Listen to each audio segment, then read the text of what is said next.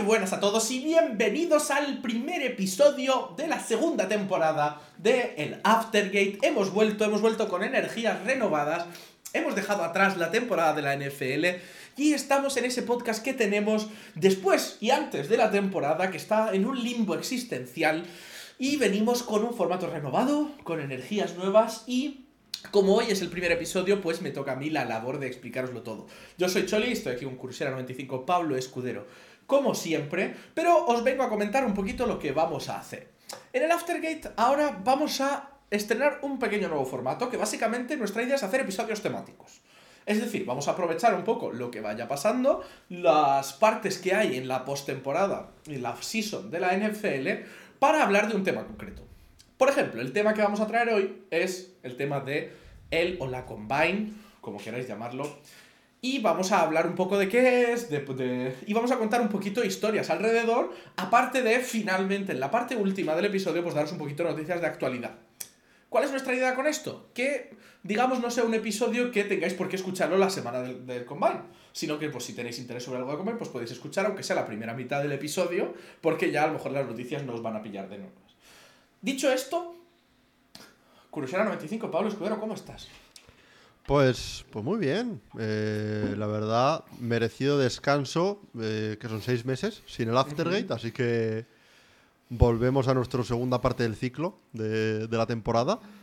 Eh, ganas de ver qué parece este formato nuevo, cambiado de lo original. Comentar que no todos, todos, todos los episodios van a ser 100% temáticos, porque obviamente pues yo qué sé, cuando llegue el draft, por ejemplo, o Free Agency en un par de semanas, sí que serán episodios más centrados en la actualidad, porque lo requiere la situación.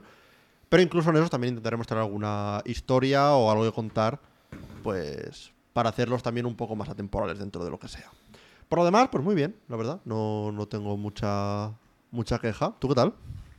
Yo estoy muy bien, tengo muchas ganas, la verdad, de salirnos un poco de foco tengo muchas ganas de ir con cosas que no son directamente actualidad, porque yo creo que en la NFL hay muchas historias y creo que hay muchas cosas relacionadas con eh, los temas que hasta que no nos paramos, eh, se acaba la temporada, a prestarle atención, pues eh, creo que no tenemos la perspectiva de todo lo que ha ido cambiando la liga a lo largo del tiempo.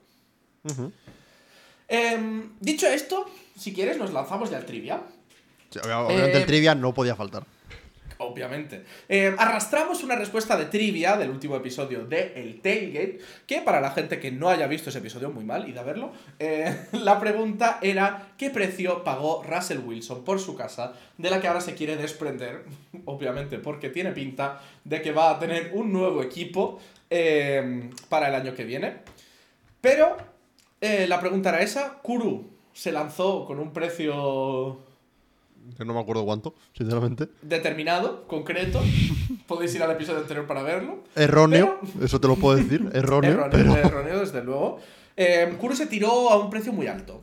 Yo me suena que, que fuiste a un precio muy alto. Que fuiste alrededor de los 40 billones, ¿puede ser? Puede ser. Igual me lo estoy inventando. ¿No me, ¿No me, has preguntado también por el tamaño de la casa? ¿O solo algún sí, y los metros cuadrados, ¿vale? La pregunta base era una y los metros cuadrados era otra.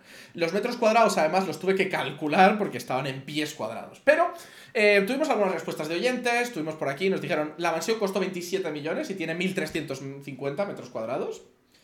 Not bad. Eh, not bad. Otra persona nos dice por aquí que 4.600 metros cuadrados y 45 millones de dólares. Un poco más en línea con la mía.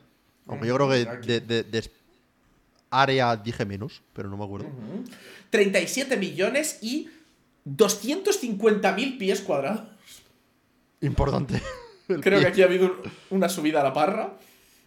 No, sé cuánto eran 250 mil pies cuadrados, o sea. suena mucho, suena, suena demasiado. La verdad, porque la respuesta correcta eran 25 millones de dólares. Calderilla, en verdad. Y eran eh, 2.000 pies cuadrados. Ok. ¿Que en metros, si te acuerdas cuánto era eso? Eran eh, un tercio que te lo pasé por aquí. Y eran un total de... ¿Me lo pasaste? No me lo pasaste. No te lo pasé. Me paraste, la foto, me paraste la foto de la casa, pero no me paraste el tal. Pero bueno, si es un tercio, sería alrededor de 600 y pico. ¿600 y pico? 609 metros cuadrados. No voy a mentir, hasta cierto punto para una mansión suena hasta poco. Claro, el tema es, yo creo, no sé, es que claro, no sé si hay una- un baile de cifra y son 6.000. Porque la coma está en un sitio raro, pero la verdad no he querido investigar mucho más porque no quería deprimirme con... A ver, es que- También es es, verdad que solo hablábamos de los metros construidos. El resto es pues terreno alrededor, todo No, claro, eso. claro. Hablábamos de lo que es la casa hab- habitable, vamos a decirlo, por decirlo de alguna forma. Pero aún así, me o sea, pienso en una mansión. Y a ver, lo que digo, eh, 600 y pico metros cuadrados es siete veces el piso en el que estoy ahora mismo. Siete, siete y pico. Que es grande. Pero no, no me parece tamaño mansión, ¿sabes? Claro, puede ser que, que- que se hayan columpiado aquí con la coma y sean 6.000, que sería ya un pedazo de, de bicho. Eh, eh, eso sí que es una mansión. Eso sí, que es una mansión. Y teníamos un segundo trivia, que era básicamente quién, además de Mahomes, había ganado dos anillos o más y siguiera en activo en la NFL. Tu apuesta fue Jimmy Guapopolo Sí. Y, y la otra apuesta, no sé con cuál te quedaste Creo al que final. al final dije Brian Hoyer por lo de backup de Tom Brady. Exactamente. Pero la respuesta correcta aquí era Garópolo y Blaine Gabbert. O el bueno de Blaine Gabbert.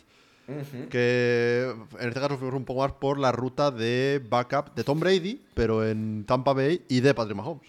Exactamente, o sea que el hombre ha, ha- ha sido un poco journeyman por aquí. Eh, o, mm, también te digo, por otro lado, nos dijeron aquí Jimmy G y Brady, que están en el roster de Fox Sports. A ver, sí. La verdad, Sí. bastante bueno. Eh, Mahomes, Guapopolo y Carson Wentz. Sé que Wentz solo tiene un anillo, pero hace mucho que no está en la palestra. Me vale. Eh, y por otro lado, me hizo mucha gracia una respuesta que se me había olvidado leer. 60 millones de dólares por la casa, a medio millón el baño, y contaba con 1.200 metros cuadrados a 100 metros cuadrados el baño. Por mantener la lógica. Perfecto. Pero, dicho todo esto, como hoy nuestro episodio es temático del Combine, voy a hacer algo que nunca he hecho, Kuro. Wow. Voy a dar la respuesta al trivia al final del podcast. He decidido probar. Estamos en época de pruebas. Hoy voy a dar el, el- el trivia al final del podcast. ¿Eso significa que no participéis? No. Eso significa que ahora tenéis que poner delante de nosotros vuestro código de honor más severo y responder en el momento que yo lo pregunto. Y al final podréis ver si acertáis la respuesta o si no la acertáis. Eh, obviamente no podremos hacer la revisión de respuestas en el momento que se dé la respuesta en sí, pero la semana que viene, si vemos alguna respuesta así que sea o bien acertada o bien graciosa, pues la, la comentaremos igualmente como un en episodios anteriores de, digamos. Em, dicho esto, el trivia de esta semana sería sobre el test Wonderlic, que es una de las partes del Combine. Que es un test, digamos, que mide. Se supone que mide la inteligencia o la velocidad de, de pensamiento. O sea, un poquito que mide, pues, cómo piensas. No es como un test de, de inteligencia por el que pasan los jugadores de, de la NFL. ¿Vale? Sí. Mi pregunta es la siguiente. De todas las posiciones de jugadores que juegan en la NFL, ¿cuál es la que peor puntuación promedio tiene en el test Wonder League? Vale. Em, Para que os hagáis una idea, mientras Kuro piensa, el test Wonder League se hace eh, eh, sobre 50. ¿Vale? 50, 50 preguntas, 50 máximos puntos y la media se supone que ronda unos 20. ok. Unos 20 puntos. Para,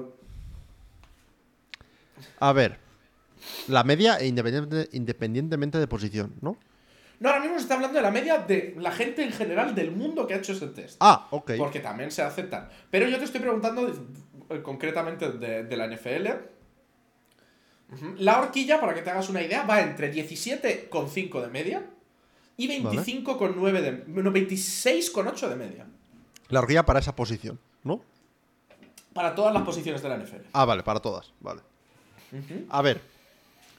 Claro, esto me hace pensar un poco, a ver, que los quarterbacks probablemente estén para la parte alta, porque al final, si no recuerdo mal, el Wonder Egg también tiene en cuenta temas de velocidad de procesamiento, de, información y, cosas así. Em, por lo que quarterback tendría sentido que está arriba, ¿no?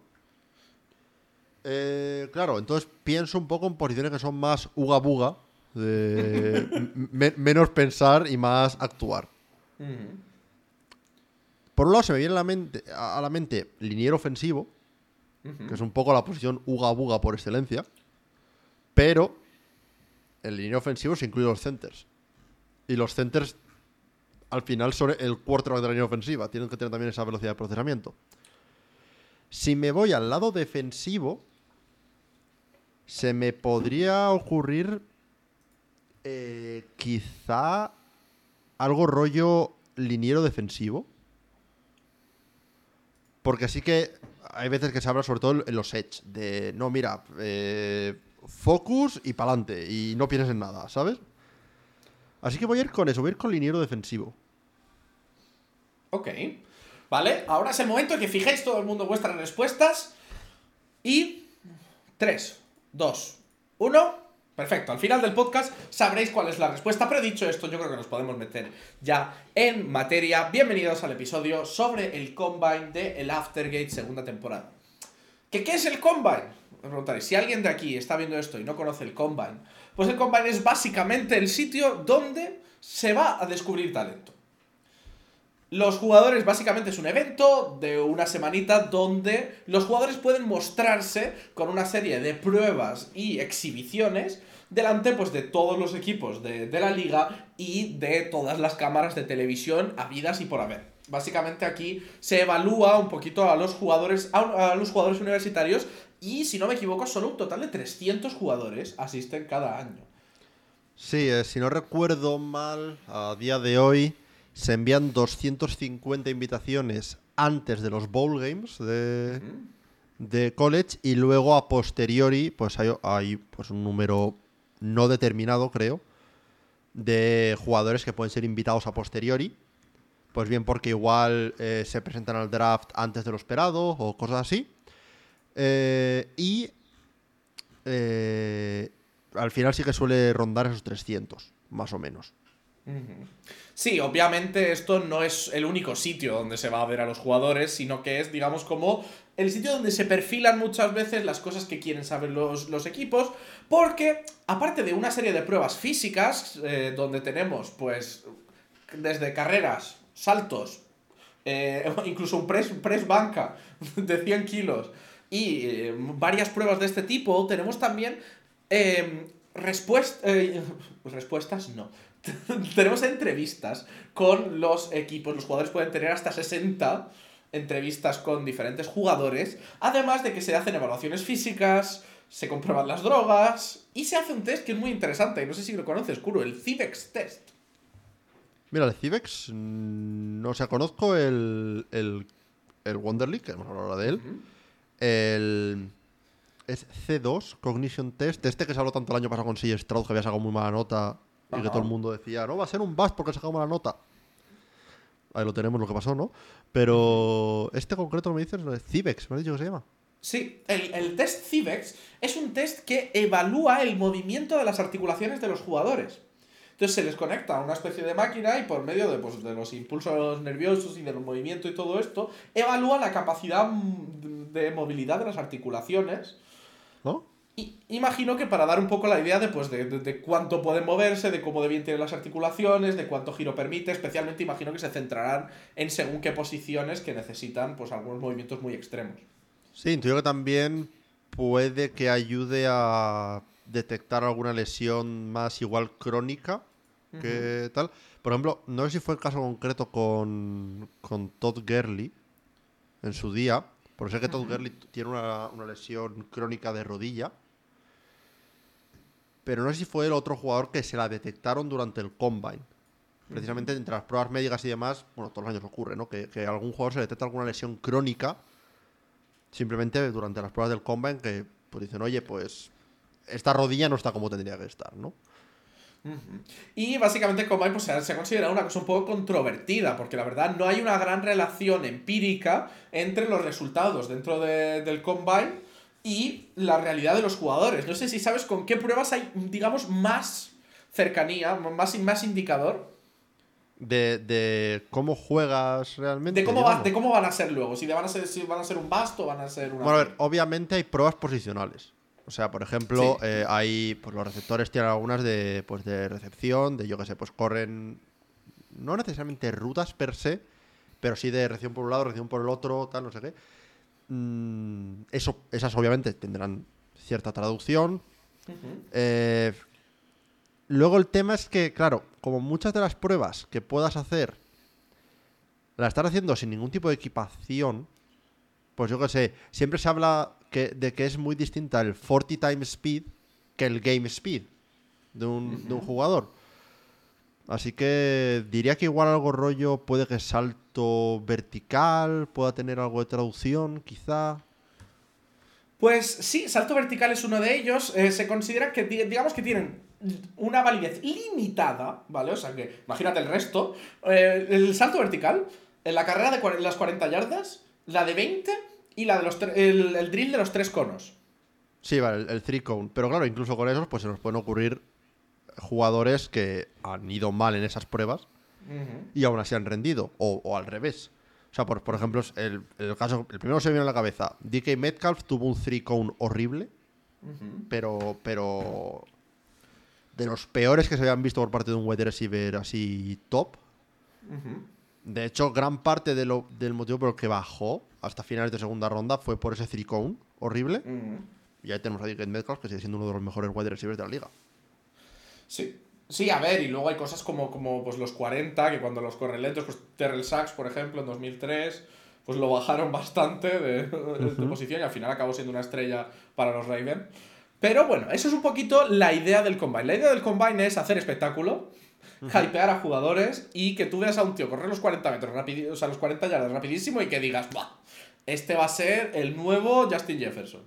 Sí, pasó con John Ross en su día, por ejemplo, que fue drafteado dentro del top 10. Creo recordar, igual fue 9 o 10 por los Bengals, únicamente porque había roto el récord de velocidad de- del 40 yard dash. Eh, ahora bien, para los equipos, realmente lo que importa no son las pruebas. Las pruebas son casi más para el público. Para hacerte un nombre entre el público y para quizá si tienes a dos jugadores muy similarmente posicionados en tu draft board, pues dices, vale, pues voy con el que haya testeado mejor el combine, ¿no? Pero realmente lo que, lo que es importante del combine es las entrevistas. Es el poder hablar con los jugadores, el tener ese acceso directo con los jugadores. Y obviamente las pruebas médicas.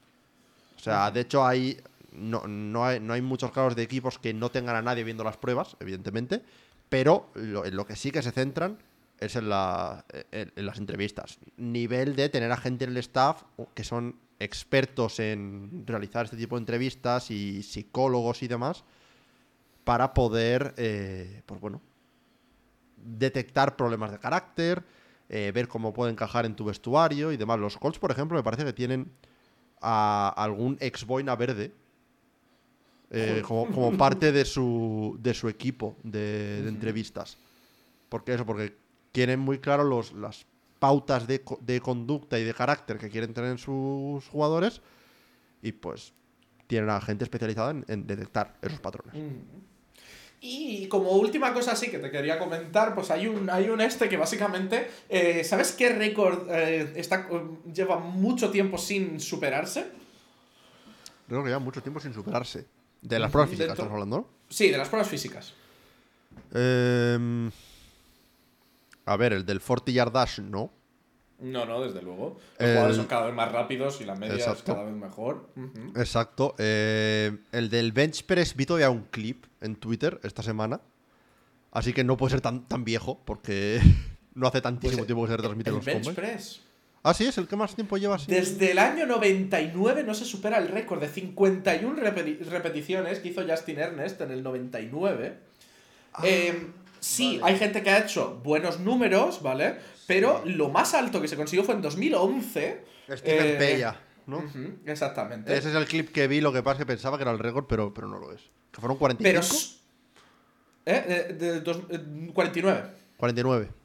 Pero, fíjate, desde el 94 solo 20 jugadores han superado las 40 repeticiones. Lo cual yo creo que por lo menos nos sirve para hacer un indicativo un poco de hacia dónde está evolucionando la liga donde, digamos, a lo mejor prima un poco más la velocidad y no tanto que tengas 50 eh, repeticiones con 100 kilos. Pues sí, a ver, al final se habla siempre con los linebackers, sobre todo, del hecho de que pues no tienes estos eh, estas moles, armarios de 2x2 que tenías antiguamente, sino que se está llevando ya a un modelo de linebacker más quizá undersized para lo que es la posición de linebacker, o lo que era tradicionalmente. Y en parte es por eso, porque al final eh, la evolución a un juego más de pase eh, requiere más atleticismo por parte tanto del ataque como de la defensa. Y al final, ¿cómo ganas velocidad? ¿Cómo ganas agilidad? ¿Cómo ganas esos, esa explosividad?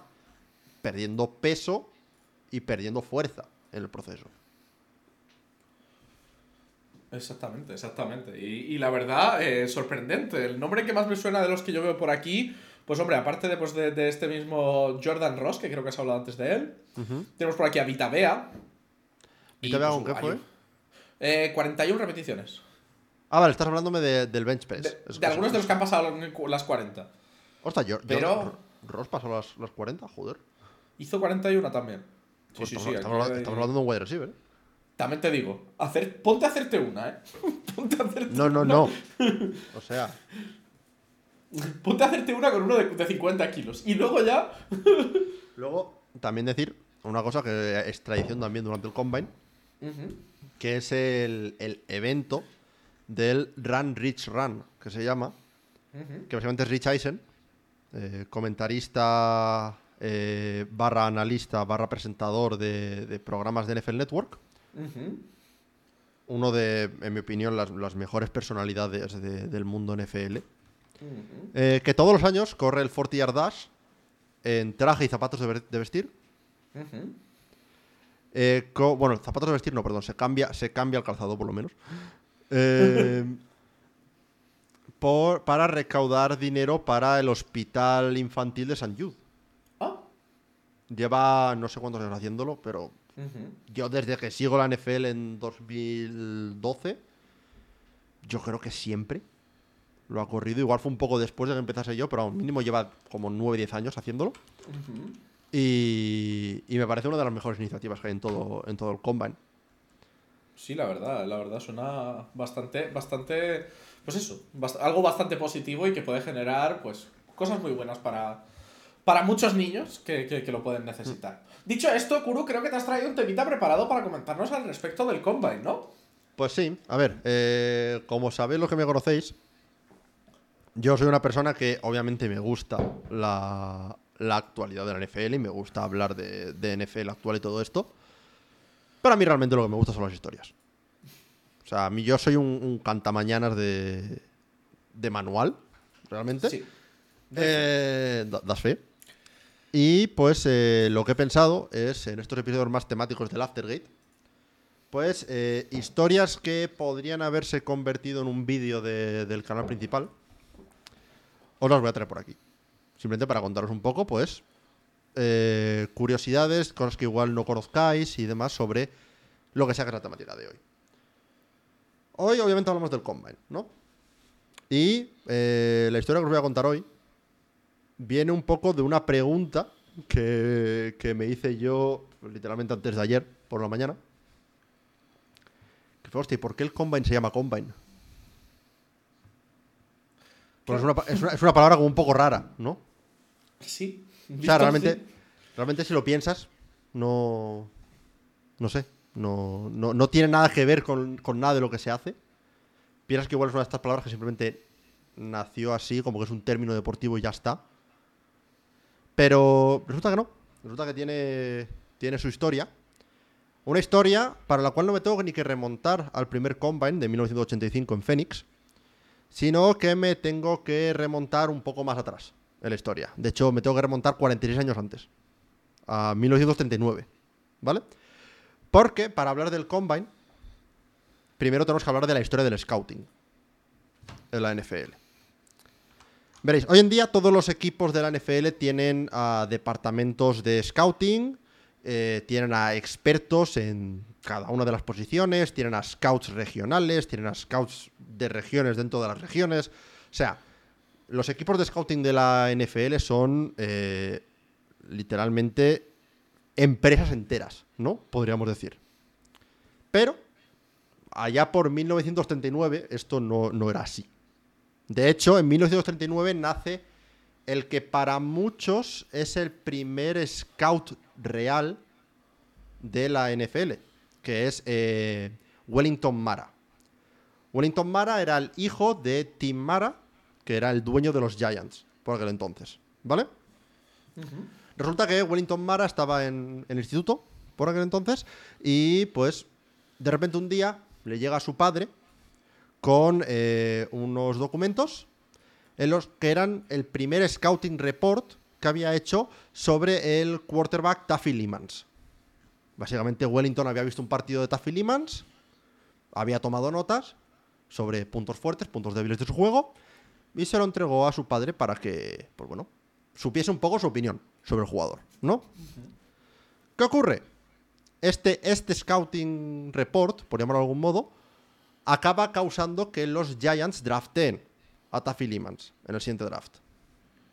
Taffy Limans se acaba convirtiendo en un Hall of Famer en los Giants. Y debido a esto, los Giants le acabarían dando a Wellington Mara el puesto de responsable del draft a partir de 1939. Es ahí donde nace. Es ahí donde nace el primer rol de scout en la NFL. Claro, de la NFL siempre se dice que es una copycat league, ¿no? Una, una liga en la que todos se copian. Sí. Eh, si alguien hace algo y funciona, pues ten en cuenta que otro equipo te va a robar la idea. Y sí. que es cierto que aunque en la década de los 40 esto no era tan rápido como hoy en día, sin duda esto es algo que ocurría. Y pues poco a poco otros equipos empezaron a tener sus propios scouts.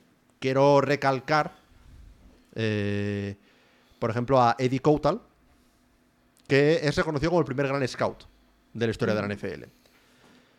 Eh, te voy a hacer una pregunta, Choli. ¿Tú cuántos Hall of Famers crees que han drafteado los Rams? Que es el equipo en el que Coutal fue scout principal o jefe de scouts desde el 47 hasta el 61. ¿Vale? Eh, ¿Cuántos Hall of Famers crees que han drafteado los Rams en su historia? No sé. Eh, 15. No estás lejos, son 12. Ok. 12 Hall of Famers. Puede que haya uno arriba o uno abajo, lo he mirado por la página oficial del Hall of Fame, puede que haya contado mal, pero vamos, alrededor de 12. Ok. Eddie Coutal drafteó a 6 de ellos. O sea, la mitad de Hall of Famers drafteados por los Rams fueron en este periodo de, de, de 14 años en los que Coutal fue su jefe de scouts. Estamos hablando de en toda la historia de los Rams. En toda la historia de los Rams. La mitad de los Hall of Famers de los Rams fueron drafteados con este hombre siendo parte del equipo de scouts. Los, la lista de los seis jugadores, por si lo queréis saber, son Tom Fierce, Deacon Jones, Night Train Lane, Les Richter, Norm Van Brocklin y Andy Robustelli. Obviamente, hay algunos, como por ejemplo Night Train Lane, que no son famosos por su tiempo los Rams, pero sí que fueron drafteados por los Rams durante esa época. Además, también cabe destacar que Eddie Coutal fue eh, uno de los primeros scouts en prestar atención a escuelas históricamente negras. Ajá. A la hora de scoutear, ¿no? Así que no solo tenía buen ojo para el talento, sino que también, oye, el tío, pues, no le importaba la raza, lo cual para esa época, pues, dice bastante. Pero bueno, no me quiero enrollar mucho más, vamos a empezar a hablar ya un poco más del, tema del scouting y por qué estoy hablando de todo esto. Porque empezamos con Tim Mara, pasamos por Eddie Coutal y demás, pero en la NFL el scouting en sí no sería una práctica común y digamos más seria hasta los 60. Más o menos. O sea, tardaría como casi 25, 30 años casi en hacerse una práctica común en la NFL. ¿Por qué? Porque, a ver, tú si tuvieras que decir una, una razón por la cual algo no se hace en la NFL, ¿por qué crees que sería? Por pasta. Por pasta. por pasta. Hacer un scouting amplio y efectivo es caro. Claro, y tampoco habría Google en el momento por lo que sea. Claro, piensa que en la época de todo esto que estamos hablando, pues había partidos que se echaban por televisión, pero no era tan. No, no- no tenías todos los partidos al alcance de tu mano. Podías pedir tape a, a las escuelas, pero pues claro, tendrías que contactar con la escuela, que te manden el tape, te lo van a mandar por correo, por lo que va a tardar unos días en llegar. No, no era tan fácil enviar altos volúmenes de tape de, de una escuela a un equipo. Había muchas trabas de por medio, ¿no? Así que, sorprendentemente, eh, en una liga tan competitiva como es la NFL, los equipos decidieron cooperar a la hora de hacer scouting. En 1963 se forma la LESTO, que es un acrónimo de Lions, Eagles and Steelers Talent Organization. Ah. ok. Básicamente la LESTO era una cooperación entre estos tres equipos, Lions, Eagles y Steelers, para compartir reportes de draft, tape, información sobre jugadores y demás. No compartían necesariamente sus prioridades y su orden en los draft boards y demás, pero oye, si podían repartirse el gasto de obtener la información de los jugadores, pues ya eso que se ahorraban y luego cada uno que la evalúe como quiera. Claro, claro. Un año después se juntan los Bears, por lo que la Lesto pasa a llamarse la Blesto. Bears, Lions, Eagles, Steelers, Talent Organization. Ok. Y desde el 64 hasta el 71 se unirían los Vikings, los Bills, los Colts y los Dolphins. Y dirás, Así ¿y esto? con las siglas. Pues pasó a llamarse la Blesto 8, porque ya era Ah. añadi- añadir mucho. Porque ya eran nombres. ocho equipos, ¿no? Eh, claro, los eh, cuatro, in- cuatro iniciales, o mejor dicho, los tres iniciales, los Bears formando la Blesto, y luego Vikings, Bills, Colts y Dolphins, ocho en total. Mientras tanto, en paralelo, de nuevo, vuelve esta Copycat League, que es la NFL, ¿no? ¿Que me dices tú que los eh, Lions, los Eagles y los Steelers están cooperando? El resto de equipos no van a ser menos, ¿no? En el 64 se, se crean no una, sino dos organizaciones extra. Por un lado se crea la Central Eastern Personnel Organization, o, mi nombre favorito, la CEPO. Ok, esta vez no quisieron poner ya eh, nombres de equipos por si se les unía alguien a posterior y dijeron, vamos a ser más listos. Exacto. Eh, formada originalmente por los Colts, que luego se, mo- se moverían a la Blesto, por lo que ahí quedaban en medio. Pero aparte de los Colts estaban los Browns, los Packers y los entonces San Luis Cardinals. ¿Vale? Más adelante, a estos equipos se unen los Falcons, los Giants y los entonces Redskins. Y entonces, de repente, dicen, ya somos muchos equipos, no estamos todos en la zona cen- central y del este, por lo que vamos a pasarnos a llamarnos United Scouting. Antes de asentarse en 1983 con su nombre final, que es el National Football Scouting o NFS para abreviar. ¿Vale? Entonces ya tenemos dos organizaciones. Y luego, simultáneamente, en el 64 también se crea la Cuadra. Los nombres son de traca, lo sé. Eh, originalmente se llamaba Troika, porque eran tres equipos: Cowboys, Rams y 49ers. Pero posteriormente se sumaron algunos equipos más y pasó a llamarse Cuadra. Vale, entonces tenemos estas tres organizaciones. Tenemos la Blesto 8, tenemos eh, la NFS Sí. y tenemos la Cuadra. Ok.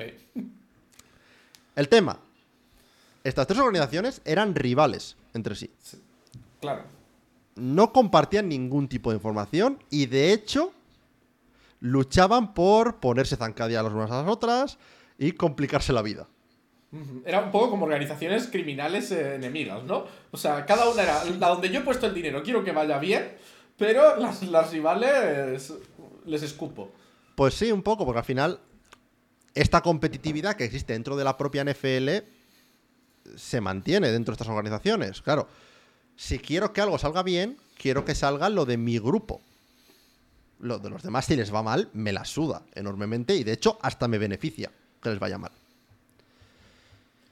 El tema es que estuve investigando Y para mi sorpresa, estas organizaciones, eh, no sé si esto es conocimiento común o si simplemente que yo soy tonto y no lo sabía, pero estas organi- organizaciones siguen existiendo a día de hoy. Eh, la NFS hoy en día se llama The National y está formada por esta lista, aviso, esa fecha de 2015, por lo que puede haber cambiado. Está formada por los Cardinals, los Falcons, los Panthers, los Bengals, los Cowboys, los Broncos, los Packers, los Texans, los Chiefs, los Saints, los Jets, los Eagles, los Chargers, los Rams, los 49ers, los Seahawks, los Buccaneers y los Titans. O sea que ya son la. la- La mitad de la liga. Sí. básicamente. Eh, sobre los Panthers tengo que poner un asterisco porque también he leído artículos que al parecer se unieron a Blesto en 2014, pero la lista que vi de 2015 seguían ahí, por lo que no lo tengo claro, si están en las dos o en una o cómo. Pero la Blesto es la otra que sigue activa hoy en día y está formada por los Bills, los Lions, los Jaguars, los Dolphins, los Vikings, eh, los Giants y los Steelers y los Commanders.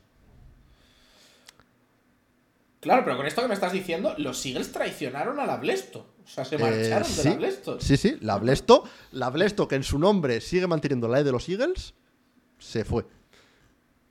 Sí.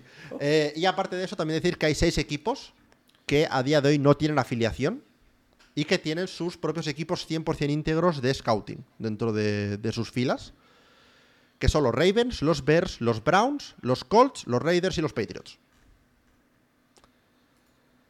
Eh, lo dicho, no sé si esto es conocimiento común, pero a mí me pareció muy curioso el hecho de que tenemos como mini mafias dentro del mundo del scouting Yo no tenía ni idea, la verdad. eh, y que básicamente media liga comparten los mismos reports de draft. Luego hay como un pe- una pequeña burbuja de como 7-8 equipos que son como la resistencia. Y luego están los independientes. No sé, me, me parece como muy, muy curioso. Pero vale, ¿cómo nos lleva esto a la Combine? Porque al final que estamos para hablar de la Combine, llevo aquí hablando que 10 minutos, 15 sobre sobre la Blesto, la cuadra y no sé qué.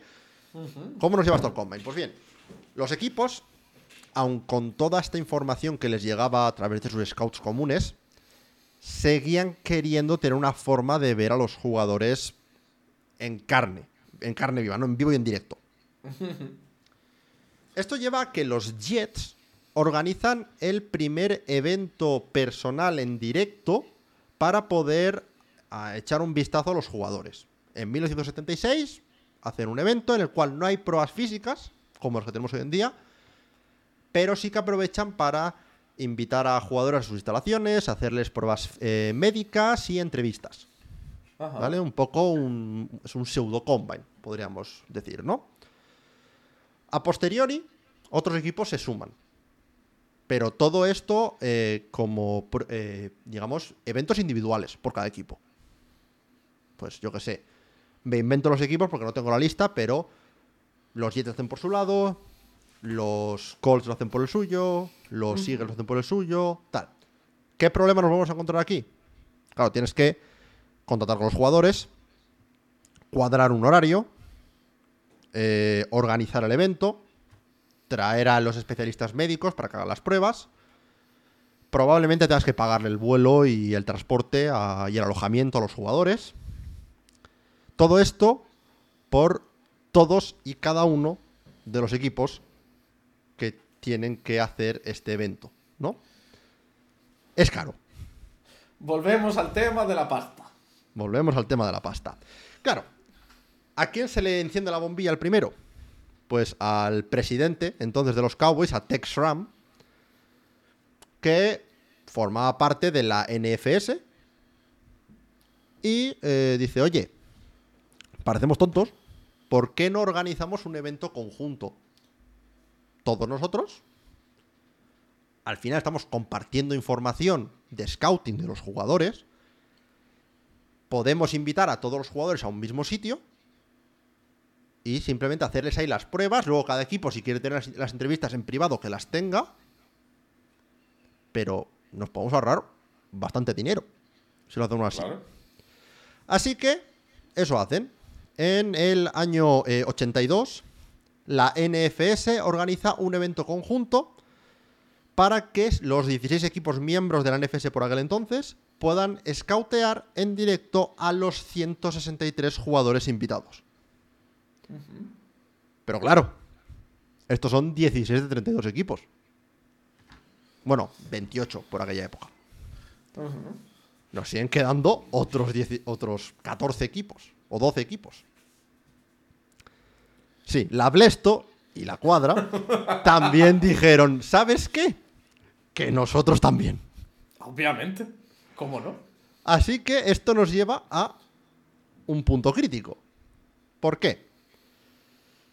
Porque en 1984 tenemos tres eventos de scouting eh, grupales por cada una de estas tres facciones, vamos a llamarlas, con las tres intentando putearse mutuamente. Porque al final, claro, tú quieres que eh, X jugador importante de este draft no vaya al evento de este otro equipo, de este otro grupo. Tú quieres que venga al tuyo, o que venga al tuyo primero, por lo menos, mm, para que tengas la información. Pero claro, oferta y demanda, ¿no? Oye, yo soy el jugador X, o el representante del jugador X. Si la Blesto quiere que vaya a su evento primero, igual me tienen que pagar un poquito más. Igual tienen que ofrecerme un hotel más lujoso. Igual tienen que ofrecerme más comodidades. Igual me tienen que ofrecer más garantías de cara al draft. Luego, por otro lado, están las universidades, que no hemos hablado de las universidades todavía. Recordemos que, según la NCAA, los jugadores son alumnos primero, jugadores segundo. Claro, es que ahí es donde hay un gran problema, ¿no? El faltará clase, el faltará... Equilicua, si, si tú eres una universidad y requieres que tus jugadores tengan ciertas notas o, que den la imagen, por lo menos, de ser personas que eh, son representantes del campus y demás, ¿no? Pues si los tienes eh, durante, yo qué sé, días aleatorios, semanas aleatorias, faltando a clase, eh, dejando a compañeros colgados en proyectos que tengan en común y demás, porque están demasiado ocupados yendo de, de evento en evento a hacer pruebas físicas, pues hombre, las universidades tampoco están muy contentas con esto. Por lo cual, eh, entre esos problemas por las universidades y el tema de que el coste se estaba encareciendo un montón, se llega a un punto crítico. 1985. Se dictamina, tras, tras negociaciones y reuniones entre las tres organizaciones principales, que la NFS estará al cargo de organizar un evento al cual miembros de estas tres organizaciones podrían asistir y tomar notas, eh, hacer entrevistas, acceder a datos médicos, todo esto. O lo que es lo mismo, tendríamos el primer evento combinado. De ahí viene el nombre de Combine, había, había payoff al final. Ahí está. Tenemos el primer evento combinado que pasa a llamarse el National Scouting Combine. Mm.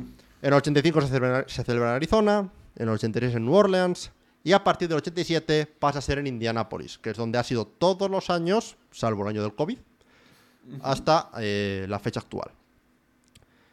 Eso sí, esto es otra cosa que me ha flipado. Nos venden constantemente. Bienvenidos al Scouting Combine de la NFL. La NFL no organiza el Combine. ¿Lo sigue organizando el Lo sigue organizando NFS en colaboración cercana con la NFL a día de hoy. Claro. Pero a día de hoy sigue siendo un evento organizado por NFS. Una, una compañía que tiene su base de operaciones en Indianápolis. De ahí que Indianapolis sea la casa del Combine todos los años. Eh, no recuerdo si hasta, si hasta 2025 o 2026, que tienen actualmente la licencia. La NFL sí que ha, hecho, pues bueno, soltado ofertas de, oye, si alguien más quiere organizar el Combine, que nos lo diga, ¿vale? Pero es un poco la eh, historia de cómo nace el Combine, por qué se hace siempre en Indianapolis, por qué se llama Combine y todo lo demás. Eh, por comentar un par de datos extra, en 2004 nace, o mejor dicho, en noviembre de 2003 nace la NFL Network, por lo que el Combine de 2004 empieza a retransmitirse en televisión.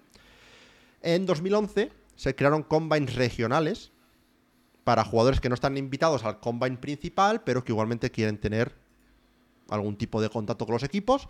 Y los jugadores más destacados de estos eh, Combines regionales van a un Super Combine eh, regional. Y en 2015 se crea también un Combine para veteranos, que es de acceso exclusivo a free agents para lo mismo. Si quieren demostrar que están en forma física y demás, y entrevistar con equipos, pues es su punto de, de acceso.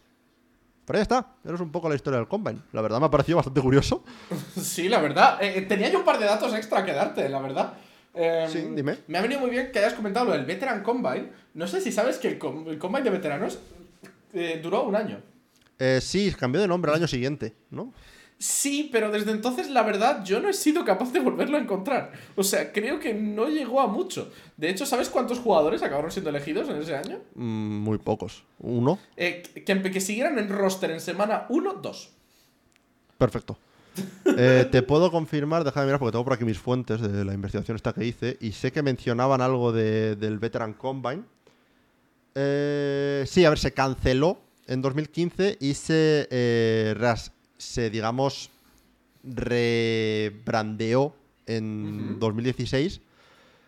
Sigue siendo centrado en jugadores que han estado en la NFL, por lo que tengo entendido, pero eh, ya no tanto a los veteranos, sino a, a jugadores más jóvenes, digamos. Sí, sí, pero lo que te vengo a decir básicamente es que si yo busco Pro Player Combine en Google, Sí, sí, no, no, no sale casi nada, porque no es que me devuelve resultados, ¿eh? Casi, casi, nunca, casi nunca pasa nada. O sea, fue una cosa de tal. Y debo decir, eh, tengo que hacer un agradecimiento en todo este tema de tal. Hay un escritor de Sports Illustrated, que es eh, Ken Crippen, que tiene una, un artículo en una página web con un montón de detalles sobre toda esta historia del Combine, porque la verdad, lo que hay por internet, por lo menos que yo haya podido encontrar sobre historia del Combine, al margen de este artículo que menciono, Ujú. Es bastante limitado. 8. O sea, te resume el, eh, el- el artículo este, pues es un artículo, oye, te llevas tus 7-8 minutos leértelo, pero sabes que ya tiene una densidad, digamos, ¿no? Pero es que eh, lo demás, dos párrafos, tres párrafos, incluso en Wikipedia, ¿eh? Sí, Eh, sí, sí. Hay, hay muy poca info, así que Ken Crippen, mis 10 me quito el sombrero porque la verdad eh, he aprendido mucho del Combine leyendo lo que, lo que cuenta este hombre. Ujú. Y espero Y, eh, que vosotros también. Sí. Yo ya como, como último dato quería añadir, eh, es que a mí me interesa siempre mucho la parte económica de todo esto. Sí. A mí me interesan las perras. Y ser. eh, he, est- he estado investigando que, claro, Indianapolis lleva eh, 37 años ya Casi con pues celebrándolo y vuelven ahí al Lucas Oil Stadium. Se va a volver a hacer en 2025. ¿Sabes cuántos millones de dólares genera para la economía local? Una burrada, seguramente, ¿no? 10 millones de dólares y se considera que unas 40.000 personas vendrán específicamente para eh, ver el tema del combine. Y la verdad, pues... A ver, es que Indianápolis. De Indianápolis siempre se dice una cosa que es una ciudad como aburrida, realmente, ¿no? Es, es una cosa que siempre he escuchado. Eh, pero es que al final, Indianápolis piensa de la siguiente forma. Es una ciudad que, deportivamente hablando, por lo menos, hasta que llegó Peyton Manning, era conocida por las 500 millas de Indianápolis Ujú. y ya está. Los Pacers nunca habían sido buenos, los Colts nunca habían sido buenos. No, no había chicha por ahí. Pero lo que sí es Indianápolis. Indianápolis es a Estados Unidos lo que IFEMA es a Madrid. Es un, poco, es un poco el sitio de hacer convenciones, de hacer eventos, tal, porque eh, al parecer el centro de Indianápolis está muy bien organizado a nivel de hoteles, a nivel de eh, transporte, por lo que para organizar este tipo de eventos es una muy buena ciudad. Así que, si le sumas encima que la NFS o The National, que es como se llama hoy en día, está ahí, basada, pues más puntos a favor al final. Sí, la verdad, bastante basado, sí. y bueno, pues la verdad, dicho esto, cerramos un poquito, pues, pues así, nuestro, nuestro tema principal. Eh, la verdad, muchas ganas de, ver qué, cositas salen. Algunos jugadores siempre está chulo. A mí me interesa más que por, por qué jugadores lo hagan bien o lo hagan mal, pues ver los récords que se rompen, ver lo increíbles seres humanos que son algunos de estos jugadores, que te corren los 40 yardas hiper mega rápido ¿Te corren? eh, corren, son capaces de correr las 40 yardas hiper mega rápido, pero además luego se ponen el bench press y te hacen 20 repeticiones. Pero, o sea, que, la verdad eh, es muy, muy, muy interesante de ver. Y digamos, todo esto enlaza con lo que viene después. Estamos en plena época de tags. La semana que viene podéis oler por dónde quizá va el camino de nuestro siguiente episodio. Pero yo creo que cerramos aquí, tema Combine, y nos vamos a las noticias que se han generado esta semana, si te parece bien, Kuru. Vamos para allá. Y por supuesto tenemos que abrir con el gran headline que ha pasado. Em, típica cosa que nos pasa, grabamos un podcast y pasa algo épico entre podcast y podcast, y es que el salary cap para el año 2024 va a ser de 255,4 millones por club, que estaría eh, estaríamos hablando de un aumento de 30 millones en el salary cap por club. Bueno, básicamente hay equipos aquí que se están frotando las manos. Aquí tenemos a, los Saints de la vida y a los Chargers frotándose las manos. Voy a ponerte esto en contexto. Sí. Ya no solo el hecho de que ha subido más de un. Que, alrededor de un 15% el cap de año a año, lo cual es una locura. Sí unos 30 millones, 34 concretamente, fue el primer salary cap de la historia de la NFL. Hemos llegado a un punto en el que de un año a otro la diferencia de cap ha sido lo mismo que el primer cap que hubo en toda la NFL. Que eso fueron 34 y medio, me parece. O 34,800. Sí, pero vamos, casi, casi. Una locura. Y vamos, los, los Saints están en, New Orleans tirando voladores. Después, después de haber escuchado esto. Sí, sí, la verdad. Y hay otros jugadores que ahora mismo la nariz les huele a dinero. Sobre todo, yo creo que hay dos casos que son muy interesantes aquí. Que tienen muy buena pinta el tema de, de esto. Porque tenemos dos jugadores que están buscando una renovación. Y que además tienen. las tienen bastante consigo para conseguirla. Que podríamos hablar de Mike Evans en los Buccaneers. Por un lado. Que está así frotando, frotando así las manitas. Y por otro lado, Dak Prescott. También, porque he, leído que está buscando resetear mercado, ¿no? Con el, con el contrato. Eh, claro, Dak Prescott eh, tiene un contrato además que no permite que lo traspasen. Eh, que básicamente si no lo renuevan, se convierte en agente libre. Evidentemente. Y que básicamente este es su último año de contrato. Por lo que eh, es punto clave para empezar a hablar. Ya esta off-season sería un buen punto para empezar a hablar de renovación.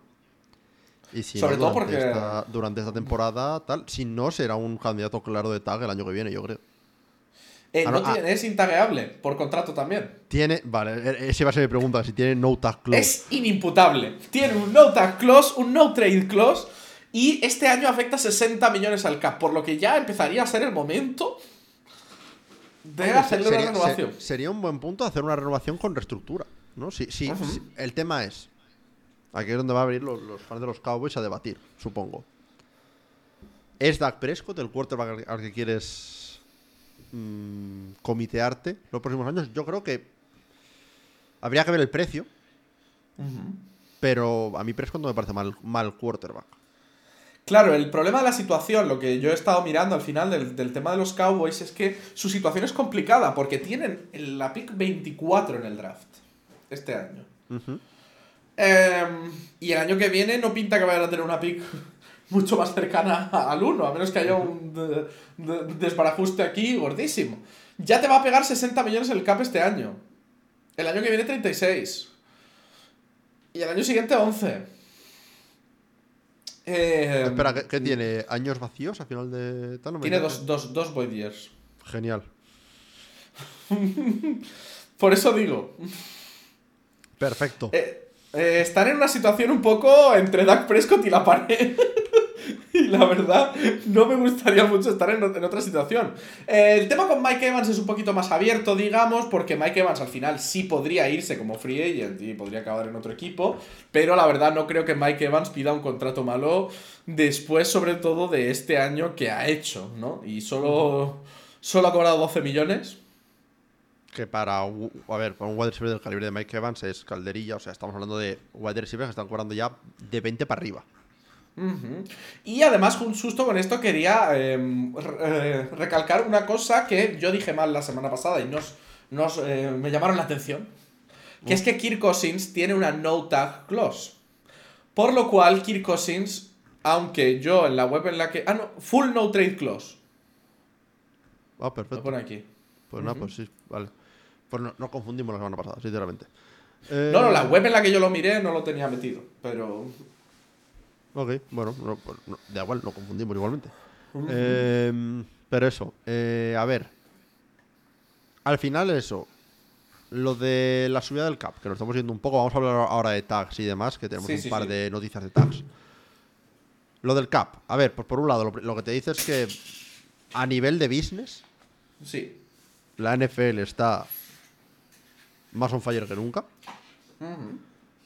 Porque al final lo que hace que suba o que baje el cap es cómo le va económicamente a la NFL. Correcto. Si consiguen repagar el dinero que, que meten y todo eso. Eh, y luego por otro que, una vez más se demuestra,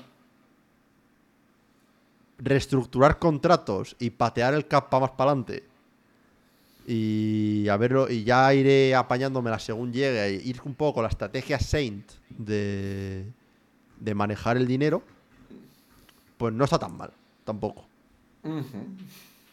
se, se, puede hacer, por lo menos por ahora parece que la tendencia es ascendente. Y lo más fuerte de todo esto es que he estado mirando y hay cosas como el hecho de que Prime va a tener este año que viene un partido de playoffs en exclusiva. El dinero que han pagado por eso no ha entrado todavía. Y hay varias cosas de estas cuyo dinero no ha entrado todavía. O sea que podríamos estar ante otro salto parecido para el año que viene. Ok, eh, esto es una cosa que me parece bastante curiosa por un motivo. Eh, hablas de eso, del Prime va a tener un partido de playoffs en exclusiva. Lo tuvo Peacock este, este año, de hecho fue el, Chiefs Dolphins, creo que fue. Eh, esto es una cosa que no sabía, me lo contaron por Twitter cuando salió todo el tema este. ¿Tú sabías que aunque estos partidos sean en exclusiva, realmente no son en exclusiva. No. O sea, son en exclusiva a nivel de que para el 90% de la población estadounidense van a tener que verlo por, por, ese, por ese medio, ¿no? En este caso por, por Amazon Prime. Pero, en realidad, eh, por cómo son los contratos con las televisiones, normal CBS, Fox, todo esto, los partidos se tienen que dar por abiertos sí o sí en los mercados de los equipos que juegan el partido. Anda. O sea, aunque, por ejemplo, este Chiefs Dolphins, en la zona de Kansas City y la zona de Miami, se tiene que poder ver en el afiliado o de CBS o de Fox o, por ABC, no, por NBC, eh, por cualquiera cadena que sea de abierto, en abierto, pero por lo menos en una de ellas se tiene que poder ver. Esto es por los contratos que tienen televisivos a día de hoy.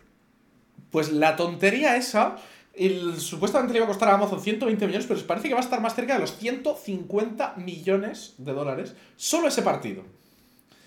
Ya más lo que se genere publicidad, más Taylor Swift, más... A ver, eh, yo lo digo, eh, salió el, la noticia hace cosa de un mes o así, cuando te lo, cuando te lo comenté, que Netflix había, había comprado los derechos de WWE.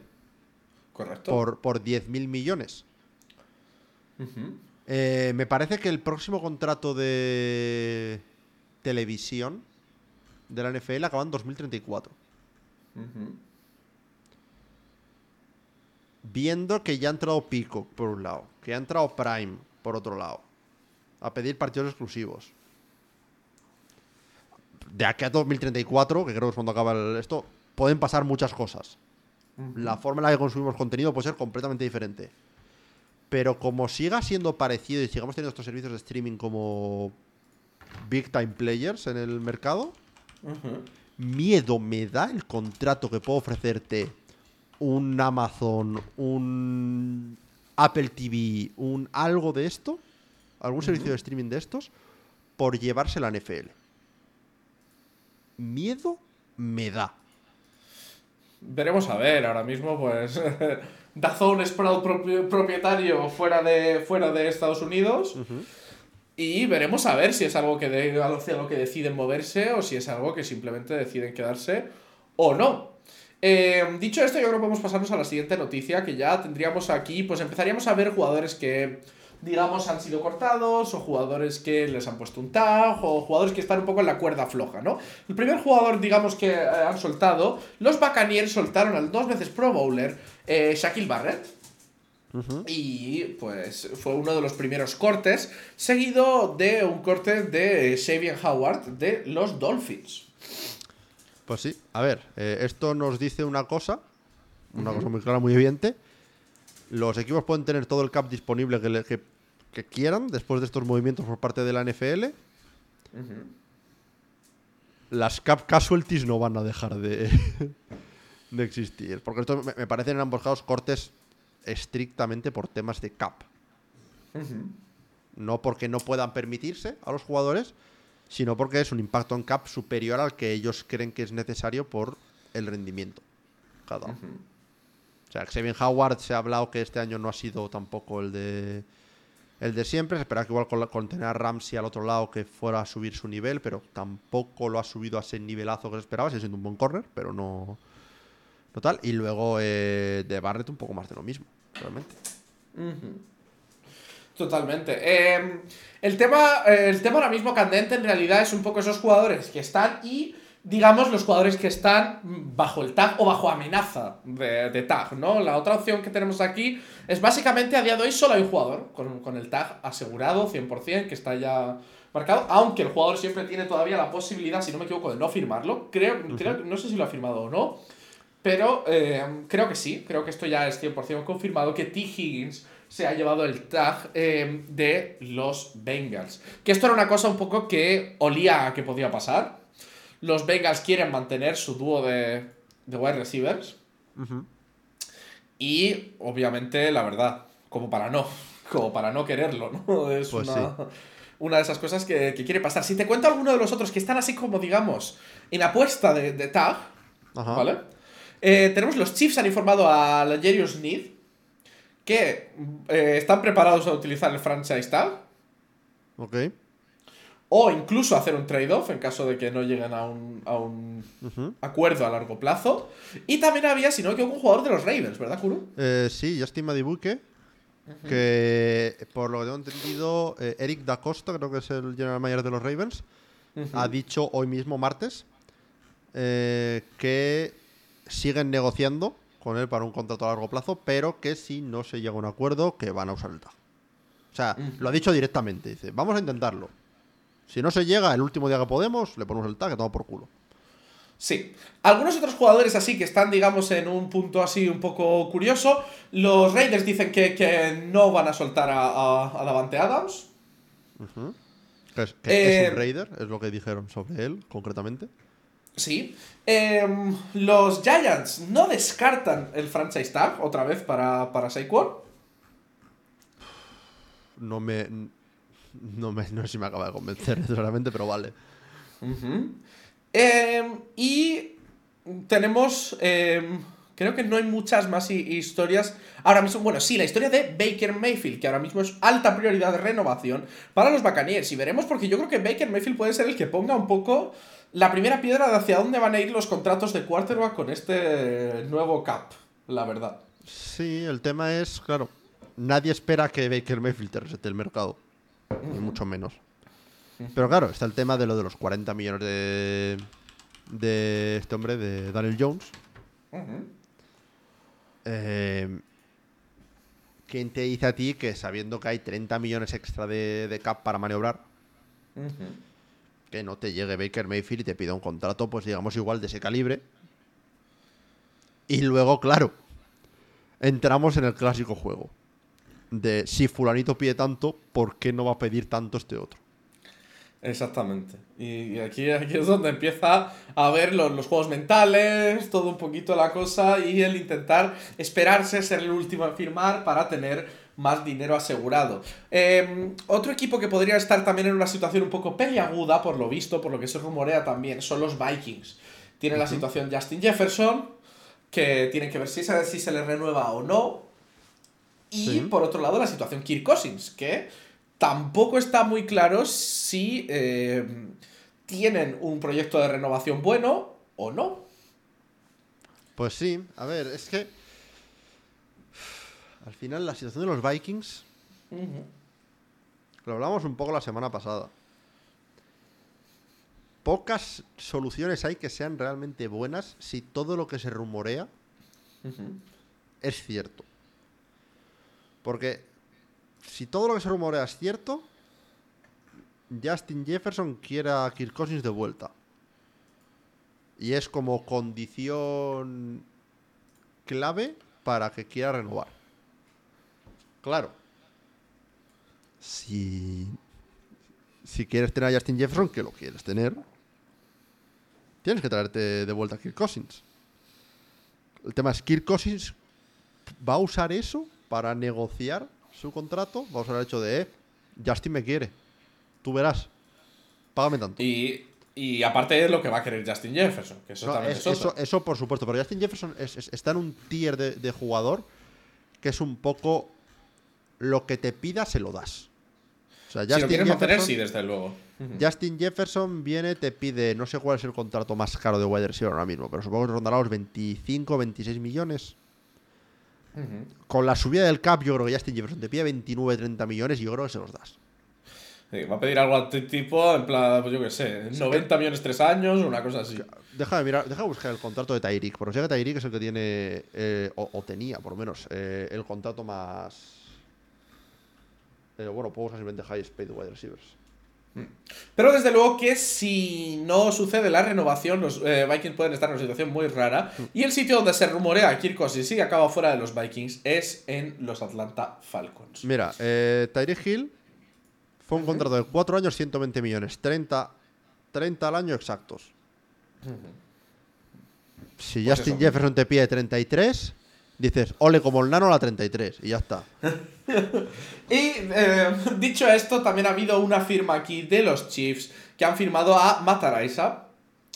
Eh, pues básicamente un señor que estuvo acusado de, de, de violación y acabó, digamos, fuera de, de, la NFL durante este tiempo. En diciembre cayeron los cargos y los, los Chiefs han decidido que era un buen Panther para lo que su equipo necesitaba. O sea, a ver, este hombre entró a la liga, no, no llegó a, a jugar, uh -huh. quiero recordar, porque salió todas estas alegaciones durante el training camp de su año rookie. Eh, entrando a la liga, entraba con el apodo de Pant God, uh -huh. del dios de los Panthers. El hombre tiene un cañón por pierna espectacular. A ver, sobre el tema de las eh, alegaciones, acusaciones, todo esto. Es el principal motivo por el que quise meter esto, porque al final, si no, una noticia de los Chiefs para un Panther sí. tampoco es que sea una noticia tal. Me deja un poco dividido esta situación. ¿Por qué? Porque al parecer sí que, por lo que he leído, resulta que las acusaciones simplemente eran falsas. O, o no falsas, sino que él por lo menos no está involucrado. Pero también he leído que sí que estaba involucrado, pero simplemente han conseguido girar un poco la narrativa para que se le mantenga fuera y pueda salir. Estas situaciones me dejan siempre con un sabor de boca de... Es que llega un punto en el que no sé qué creer y qué no creer. Aquí. Porque parecía clarísimo que este hombre estaba involucrado hace un año. Y, y, y, creo que lo dijimos en un podcast cuando ocurrió, si está involucrado, que lo manden, que lo metan debajo de la cárcel. Pero al mismo tiempo es la de. Ahora de repente, un año y algo después, sale que en verdad no. Vuelve a la liga.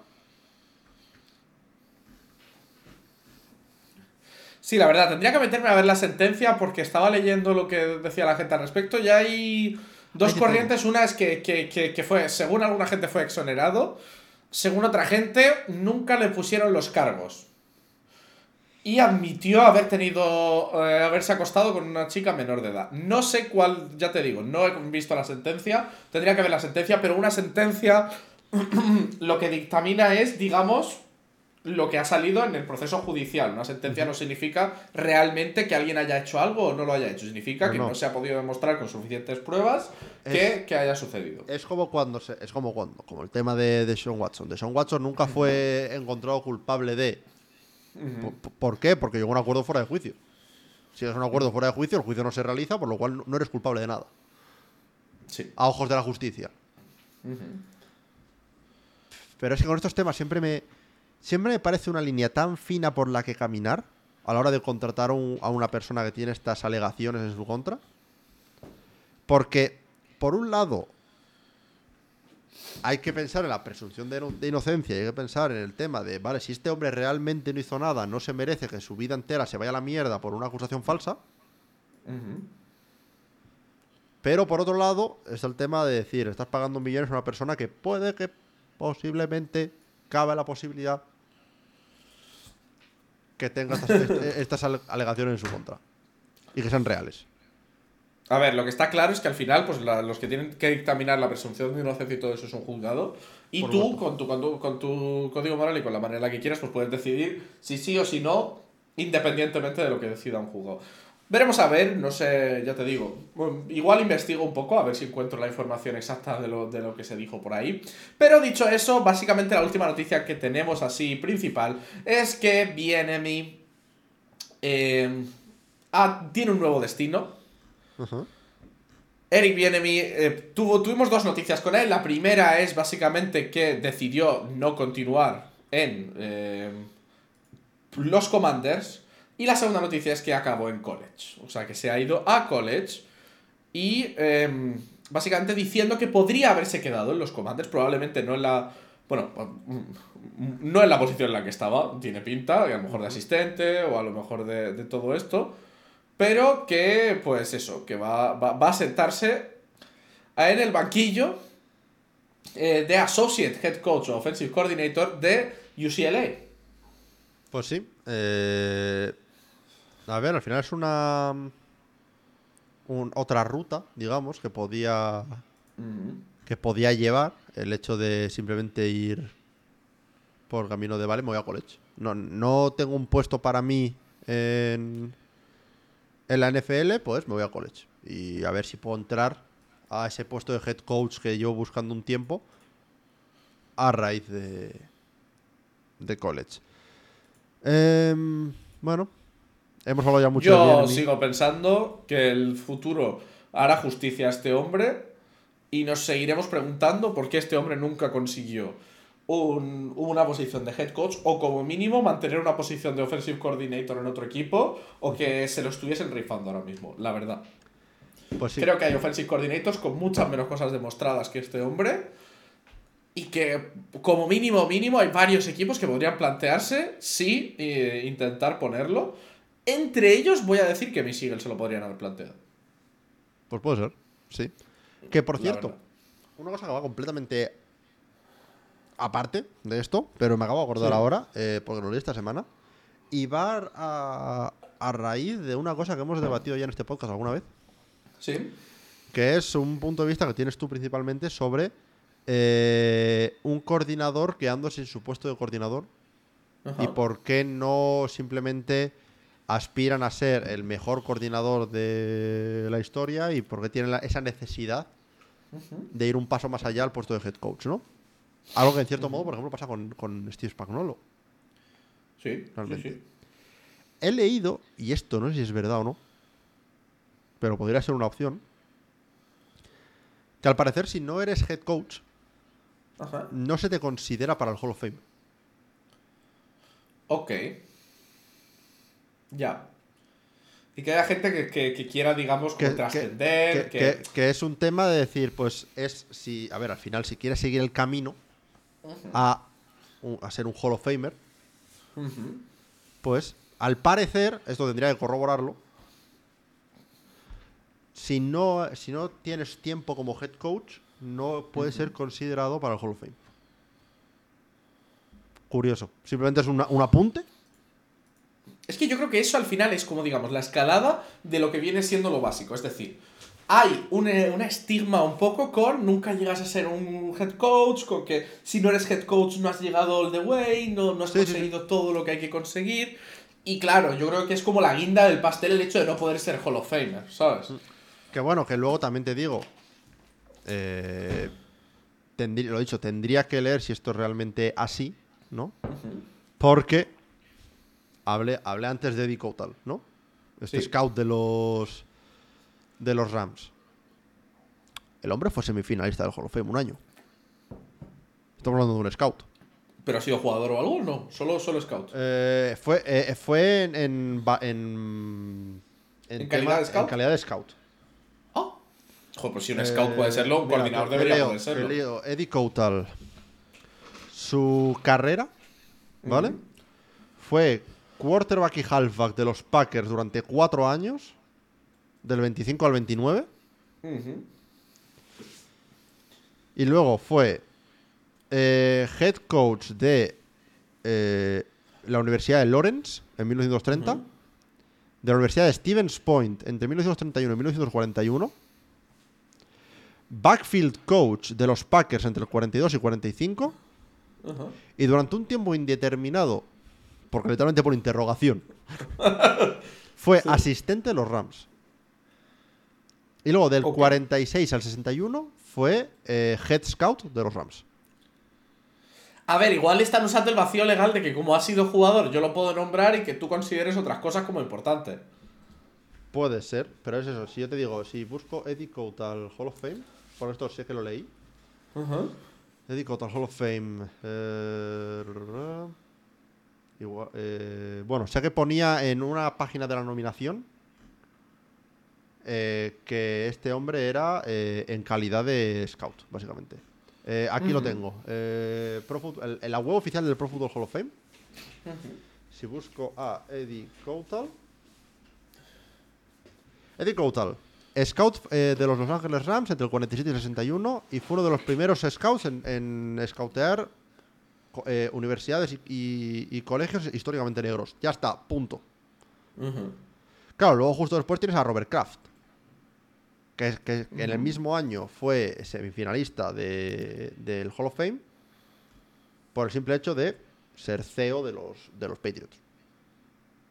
Claro, tiene seis Super Bowls, etcétera, pero es como que hay ciertos vacíos legales ahí sobre cuándo puede ser un Hall of Famer. Igual es que no puede ser Hall of Famer hasta que se considere senior o de otra rama del Hall of Fame y no es la rama principal. Claro, es que hay un montón de mierdas con el Hall of Fame que es un tema. Pero si quieres un motivo por el cual quizá hay, hay entrenadores que, aun pudiendo ser coordinadores toda su vida, quieren ir a head coach, ese puede ser uno.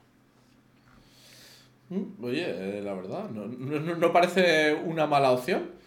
Eh, dicho esto, me han salido dos pequeñas noticias que me han salido así, que me, que me, hacían, me parecían curiosas. Una respecto al Combine. No sé si has leído lo de Marvin Harrison Jr. Eh, no va a ir al combine, ¿no? Básicamente ha dicho que él lo va a hacer diferente. No tiene agente. No va a hacer el Combine. De hecho, no ha ido al Combine. O sea, no, no, no va a estar. Y no va parece que no va a estar tampoco en el, en el Pro Day. Me parece un error hasta cierto punto. O sea, todo el mundo tiene a Marvin Harrison como su jugador número uno incluso del draft. O sea, no a nivel de que sea drafteado el primero, pero sí como el mejor jugador de ese draft. No participar en el combine lo hacen muchos jugadores. Caleb Williams, por ejemplo, no va a lanzar en el combine. Al combine vas a hablar con los equipos. Y ya está. Si eres un prospect top, al combine vas a hablar con los equipos. Ahora bien, vas a hablar con los equipos. Marvin Harrison ni va, de momento. Pero luego aparte, los que no lanzan o no hacen ciertas pruebas en el combine, lo hacen luego en el Pro Day. ¿Por qué? Porque el argumento que se usa es que, pues si eres un quarterback, lanzas a tus receptores, con los, con los cuales ya tienes una química para, para preparar el workout. El workout lo preparas tú, digamos, con tus propias condiciones, en tus propios elementos, eh, tienen más tiempo de preparación pa- del workout, todo eso. Ahora bien, saltártelo todo y decir, ya me habéis visto, drafteadme donde queráis, me parece pasarse. Sí, y la verdad, a ver, veremos cómo le sale. Yo creo que es una cosa de esas que eh, cuando eres el top top de tu posición, te puede salir bien. Sí. Cuando ya eres el cuarto, el quinto y tienen dudas y ven a otro y se enamoran de otro, igual caes, caes a lo mejor 20 puestos en el draft solo por no haber querido venir. Pero claro, cuando eres, digamos, el número uno de tu posición del draft y que probablemente salgas en el top 5 de picks, Claro, es que ¿qué, es lo Pues- peor que le puede pasar a Marvin Harrison? Que en vez de ser draftado el número 4 o el número 5, se ha draftado el número 8. claro. eh, Claro, porque es que realmente, si hablamos de wide receivers, el único otro wide receiver del cual he escuchado hablar fuerte, nivel de poder competirle a Marvin Harrison, y aún así siempre se le pone como un paso por detrás, es eh, Romo Dunce. ajá. El resto de wide receivers eh, se dice lo de siempre, que es una clase profunda de wide receivers, como llevan siendo las últimas cinco clases. Ajá. Pero a nivel de nivel de calidad Marvin Harrison no hay ninguno. Estará jugando con eso, supongo. Y dicho esto, quería dar una noticia que me parece chula, porque además tiene que ver con mis Eagles, que es que tenemos un récord. No sé si has visto qué récord tenemos. Este es el mes, estamos en el mes ahora mismo, el Black History Month. La, la historia de la gente negra en Estados Unidos y todo esto. Y los Eagles tenemos el récord de ser el equipo que más partidos ha tenido de starter a un quarterback negro. Claro, tienes a Cunningham, tienes a Michael Vick y tienes a Jalen Hurts. Eh, hay varios, hay varios. Hay habrá más, habrá más, pero a nivel de quarterbacks franquicia, digamos. Hay, hay alguno más porque he perdido el, el, el tweet, pero eh, te digo, empezando esta temporada, los Eagles teníamos 378 partidos jugados con un quarterback negro como titular. Em, ¿Sabes qué equipo tenía menos al principio de esta temporada? Los Colts. Los Giants con un partido. Es al principio de esta temporada, ¿no? Sí, antes de empezar esta Ah, temporada. han, No sé sumado, han exactamente. sumado con los partidos de Tyrus Taylor. Em, em, como, como dato de los Eagles teníamos a Donovan McNabb, a Cunningham, a Michael claro, Vick, a. Jalen Hurts, a Jalen Hurts, a Rodney Pitt y a Vince Young. Hostia, es verdad que Vince Young estuvo en los Eagles un tiempo. Eh, tres starts. Sí, sí. Pero, Bueno. eh, para- la verdad, a los Colts os toca ir mejorando. Estabais en el puesto 27 al principio de este año. Es que los Colts, hasta Anthony Richardson, no te no, no me sale mencionarte un quarterback negro de los Colts. Eh, la verdad, creo que a lo mejor hasta lo puedo encontrar porque... Posiblemente. Eh, ¿Te puedo decir quién es? Jacoby Brissett. Ah, 30. coño, claro. George Taliaferro, 3. Y Josh Freeman, 1. Hostia, verdad, tuvimos a Josh Freeman un tiempo. De suplente. El Josh Freeman, creo que fue la temporada 2016. Ajá. eh, que fuimos por quarterbacks suplentes como si fuesen. O sea, Porque me parece que fue el mismo año que tuvimos también a Charlie Whitehurst. Por ahí de, de tal. O sea, esa temporada fue un, un puto caos. ¿Y sabes cuál es el único quarterback que ha sido starter de un partido de los Giants antes de empezar esta temporada? Porque creo que esta temporada no han tenido ninguno negro, no lo sé. No, este, Ahí ya este- manos. este año Tyro Taylor tuvo un par de Ah, starts. claro, sí, claro, sí, es verdad. ¿Ves? Me, iba a pillar las manos, por eso eh, había decidido callarme. El único quarterback que había sido starter era Gino Smith en 2017. Y solo había tenido un start. Eh, sí. Wow. Madre mía, los Giants, pero bueno. Eh, oye, pues buen récord por parte de los Eagles, eh, realmente. O sea, Mm. es que es que los Eagles son un equipo, creo que es el único equipo realmente, en el que si pienso en los Eagles en cualquier época, realmente piensas en un quarterback negro. Por eso, piensas en los 80, tienes a Cunningham. Eh, Cunningham llegó hasta los 90 en los Eagles. Puede ser, tendría que mirarlo. Eh, hizo 112 starts. Sí, pero tendría que mirar los años exactamente porque al final. Tal. Eh, pero bueno, en los 2000 tienes a, a McNabb. Eh, en los 2010 tienes a Michael Vick. Ahora en los 2020 que- tienes a Jalen Hurts. Es que entre 1953 y 2022 hemos tenido un 34% de los partidos con un starter no blanco. El siguiente equipo serían los Titans con 341 partidos. Ahí tendrá, por ejemplo, también. Vince, Young, por ejemplo. Bastantes también. Eh, tienes ahí a Warren Moon, a Steve McNair, a Vince Young, a Bueno, claro, verdad. Willis. No, siempre me olvido que los Titans y los Oilers son el mismo equipo.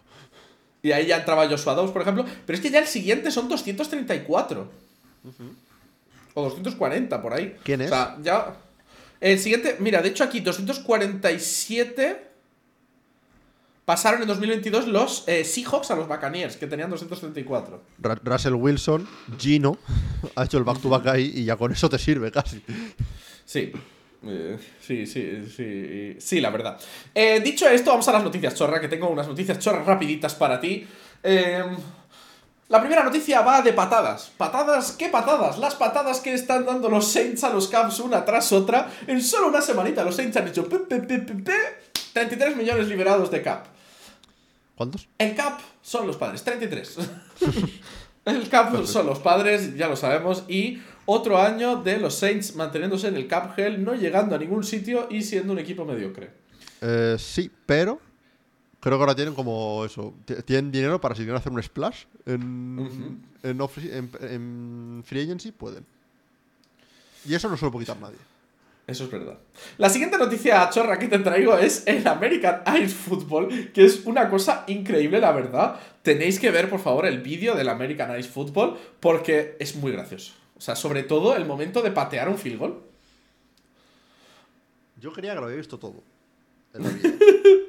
Pero una liga de fútbol americano sobre hielo es algo que no- no, tenía en mi bingo card, la verdad. Pero es que, Es que ve- ver a los jugadores correr así en plan como... pero es que me, es que me pasaron, deja de buscarlo, pero me pasaron algunos nombres de los equipos. Déjame buscarlo. Eh, eh, eh, tenemos los West Side Ajá. los South Coast Smoothies Madre mía. y mi nombre favorito, los Easty Boys.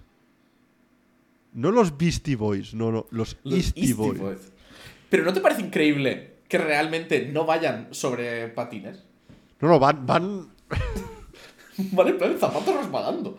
Es que me parece increíble. Me van parece un poco, cosa van un poco que podríamos haber con- inventado tú y yo, ¿eh? Per- Perfectamente. Va- van un poco como si estuviesen jugando a curling, realmente. Sí, sí, sí, sí, sí, la verdad. Eh, Eh, bastante bueno. No fan. tiene pérdida. A partir de ahora este podcast es un podcast de la UFL y de la liga hasta de, de fútbol sobre hielo. Que la UFL va a haber empezado, ¿no? Eh, no, todavía no. Ah, Creo bueno, que no. bueno. Cuando, Creo cuando que empieza- empiece, creo que empieza en marzo, cuerpo y alma. Nos empezaremos en cuerpo y, en cuerpo y alma a, la UFL. Pero dicho todo esto, eh, tenemos las últimas dos noticias chorra. Básicamente, la primera es que Russell Wilson ha hablado en, eh, en, un- en el podcast I Am Athlete, o Yo Soy Atleta, de la situación de por qué eh, básicamente teníamos a Sean Payton eh, poniendo a Russell Wilson en el sideline, quitándolo del, del juego, o como enfadándose por cualquier cosa. Y básicamente parece que lo hacían con la intención de suspenderlo por, con- por mala conducta. O sea, El objetivo... la, idea era sí. cabrearle, ¿no?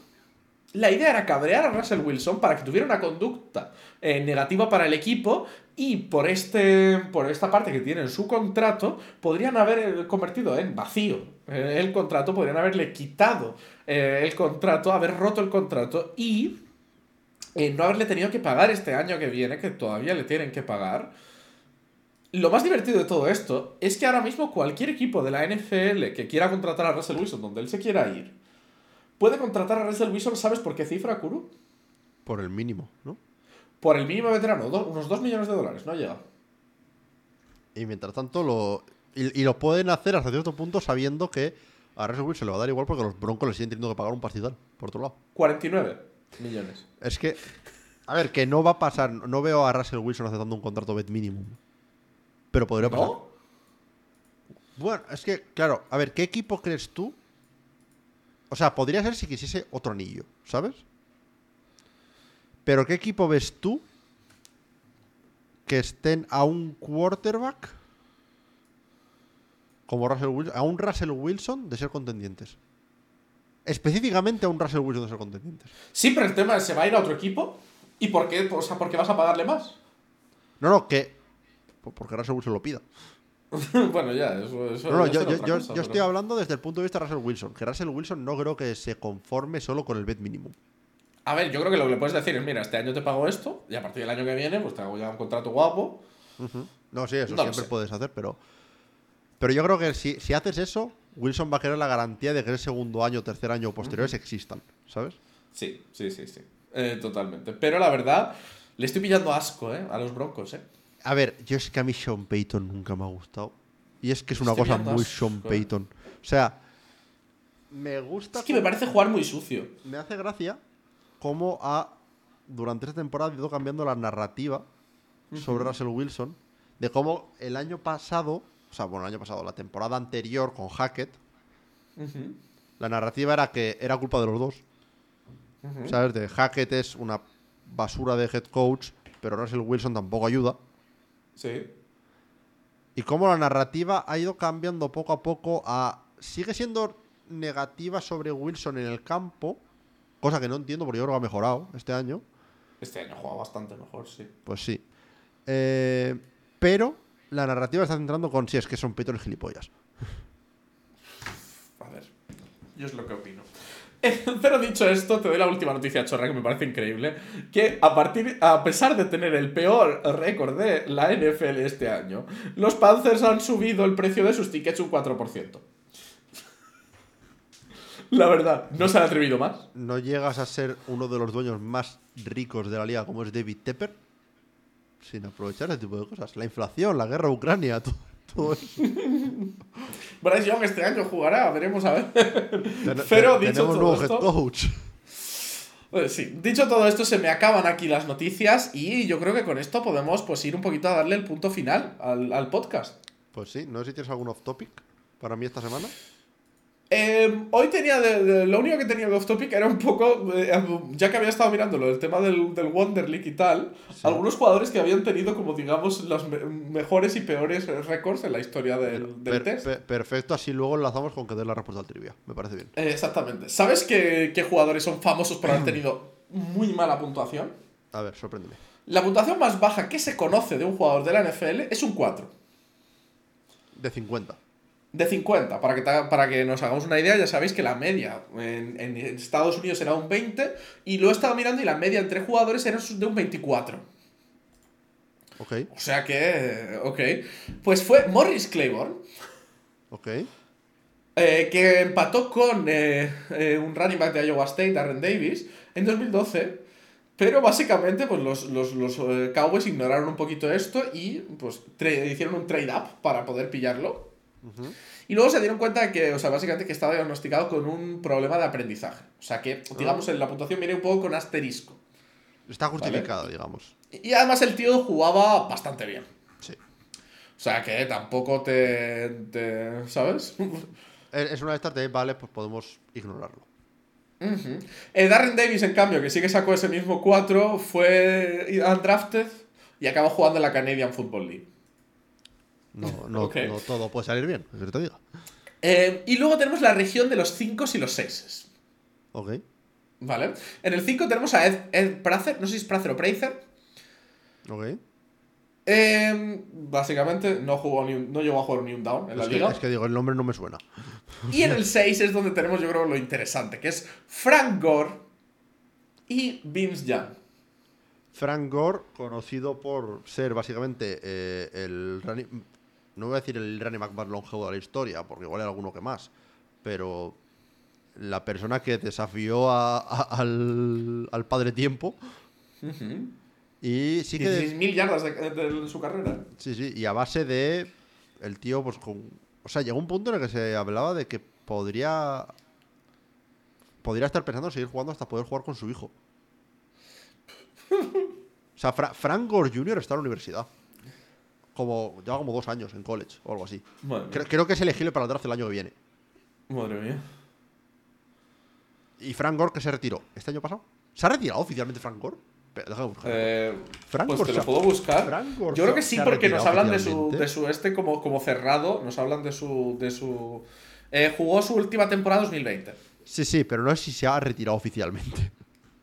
Ah, bueno, ahí ya. Sí, sí, sí, sí, sí. eh, firmó, vale, sí, firmó en 2022 un contrato de un día con los Fortiners para retirarse. Vale.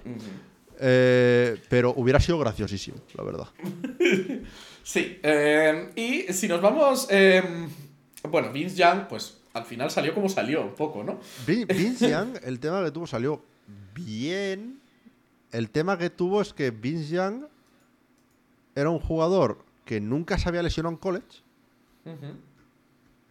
Llegó a la NFL, fue portada de Madden y se empezó a lesionar. Por lo que al final, pues pasó lo que pasó con él. Pero, pero sí, oye, curioso lo del. Sí que me sonaba que, que Vince Young había tenido un Wonder League horrible. Eso sí que me sonaba, la historia. Y, y- y ahora vamos a irnos al, al otro extremo, ¿vale? Vale. Jugadores ya de, de- de- de nota, de sobresaliente. Tenemos tres jugadores por lo menos conocidos que han sacado un 48, ¡Hostia! ¿vale? El tight end eh, Ben Watson, Vale, ¿ok? El wide receiver Kevin Curtis vale. y el mágico, espectacular e increíble Ryan Fitzpatrick. Ryan Fitzpatrick fue a Harvard, no vale. Em, sí, básicamente hay, hay, hay un poco una tendencia de lo del tema de, de Harvard, ¿vale? En, en este, Ah, digamos... ah, hay en el- mucho jugador de Harvard en lo más alto del Wonder League. Eh, sí, el más alto, también por lo que sea, fue también eh, de Harvard. Dicho esto, en- en- con- tenemos 49 puntos también. Ah, vale. Tenemos a Mike Mamula, Go to nombre. sí, defensive end, que se quedó aquí en, en, en Filadelfia, pero solo jugó 6 años en la NFL. Ok. Y Kuru, ¿tú crees que hay un jugador que, que haya sacado un 50? Sí, no, no me lo preguntarías. Sí. Y fue un Panther. ¿Quién? Pat McInally. Empezaste a decir Pat y Mac digo, no puede ser que Pat McAfee tenga un 50 en el Wonder League. Es imposible. En el draft del 75 eh, fue elegido, venía de Harvard. Eh, se lo eligieron en quinta ronda en el draft. Solo por el Wonder Eh, sí, en, en- lo eligieron los Bengals y acabó apareciendo en una Pro Bowl y una Super Bowl. Ajá. Y además completó 3 de 4 pases de, de- de su carrera para 81 yardas. Es mi GOAT. Sí, dicen por aquí que si lo podrías considerar un Tyson Hill de la Ivy League. O sea, Puede. Igual ya a ver, un poquito, eso, un pero- poquito, le falta un poquito, pero, pero, pero sí. Pero la verdad, es interesante, yo creo que simplemente como algo anecdótico el tema de, de este test Ujú. con los jugadores. Eh, y obviamente no son públicos todos los resultados, solo los que se filtran. Pues sí. Y digamos que los jugadores que han sacado muy buenas notas, pues mm, No les importa. les interesa que se filtre. Les interesa que se filtre, ¿no? Sí, te aseguro que ha habido ceros Ujú. que nos han filtrado. Lo tengo clarísimo. probablemente. Probablemente. Eh, pero dicho esto, yo creo que podemos cerrar dando la respuesta al trivia. Ajá. Ahora es vuestro momento para que comprobéis si habéis puesto la respuesta bien. No vale hacer trampas y poner la respuesta después de que yo lo diga. Os estoy mirando, lo sé. Sabré si lo hacéis. Y la respuesta de Kuro era incorrecta. Vaya, qué sorpresa.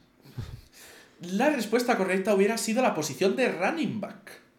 Con Eh, una es media otra de posición- 17 y medio. Es otra posición muy uga buga, ahora que lo pienso. De, de 17 y medio. La siguiente posición en la lista sería defensive back. Ok. Con 18,9. La siguiente wide receiver, 19,7. ¿Me cuadra también? Y ya iríamos eh, defensive end. Defensive tackle. Bueno, linebacker. a- al menos estaba en el, en el- en el bottom 5. Ajá. Linebacker. Y eh, si nos vamos hasta el extremo de arriba, linear ofensivo 26,8. Seguido de tight end. Y por último, de en el top 3 de quarterback. A ver. Me cuadraba eso. Taiden me sorprende. Pero bueno, al final Taiden, si lo piensas, tienen, pueden tener muchas responsabilidades distintas. Por lo que supongo que el tener que memorizar tanto, tantos conceptos diferentes En, en ciertas jugadas ser liniero, por lo que tienes que pensar como un liniero, luego pensar como un receptor, tal. Puedo A lo mejor hay menos espacio de, de- de muestra también, al final hay menos gente, no lo sé. También puede ser. Eh, pero sí que, ahora que lo pienso, hemos hablado de Frank Gore. Frank Gore es una persona que tú lo ves. Gran jugador de fútbol. No sé cuántas luces tiene. Eso ya, ahí, ahí estaría la A ver, pregunta. a ver, es una persona que con 39 años, me parece que se retiró, seguía tirándose de cabeza contra muros. O sea, Ahí ya cada uno tiene sus aficiones, Kuru. sé que cada cual tiene su afición. Yo cazo para elaborar. Exactamente. Eh, pues estamos con esto, ¿no? Sí. Muy bien, pues oye, me, me ha gustado este, este nuevo formato, ¿no? Decidnos qué os ha parecido. ¿Cómo nos lo podéis decir? Pues en Twitter, arroba curiosidad95, arroba solign, arroba el tailgate, en pues, Twitter, Instagram, TikTok, youtube.com barra arroba el tailgate, si queréis decirlo, os lo miráis, a la cara, la versión vídeo de, del podcast, o si sois más cobardes y os gusta más no mirar a los ojos a la persona mientras le pegáis un tiro, pues tenéis las plataformas de audio, iBooks, Spotify, Google Podcast, Apple Podcast, la plataforma de podcast de tu primo, todas ellas ahí estamos. Muchas gracias y nos vemos la semana que viene para el segundo episodio de El Aftergate. Adiós.